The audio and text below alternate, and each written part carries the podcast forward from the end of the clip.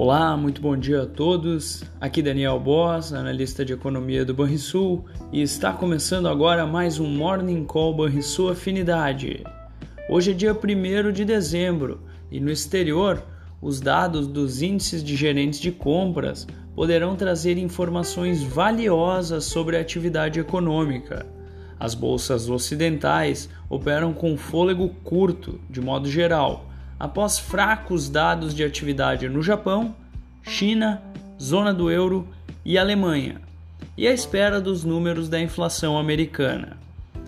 Os índices futuros americanos passam por realização e caem após fortes altas nos mercados à vista ontem, em reação à fala de Jerome Powell, que sinalizou alta de juros menor já a partir da reunião de dezembro.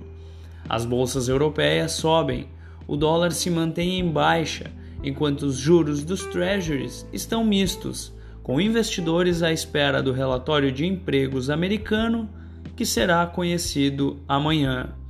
Na Ásia, as bolsas ganharam impulso em meio aos sinais de moderação na alta de juros dos Estados Unidos e com o possível relaxamento de restrições contra a Covid-19 em algumas metrópoles chinesas.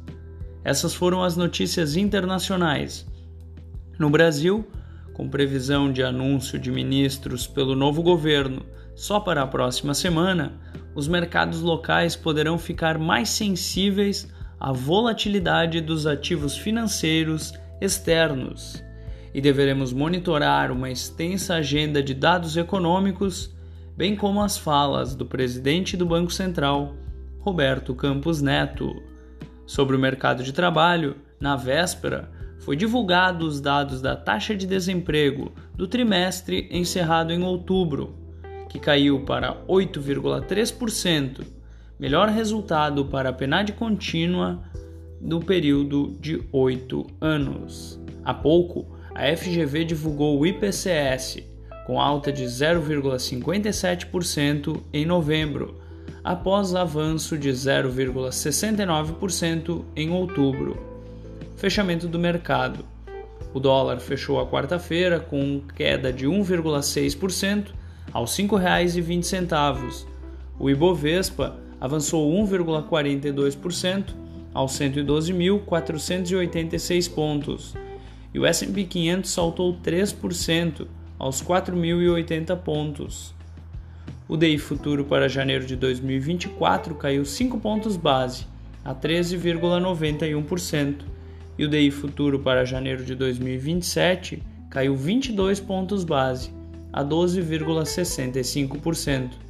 Na agenda do dia, como mencionado, conheceremos dados do deflator do PCE de outubro nos Estados Unidos, além dos pedidos de auxílio-desemprego. E no Brasil, o destaque fica por conta do PIB do terceiro trimestre, além da balança comercial mensal de novembro. Você ouviu o Morning Call e sua afinidade com os destaques do dia. Acompanhe de segunda a sexta-feira o nosso overview.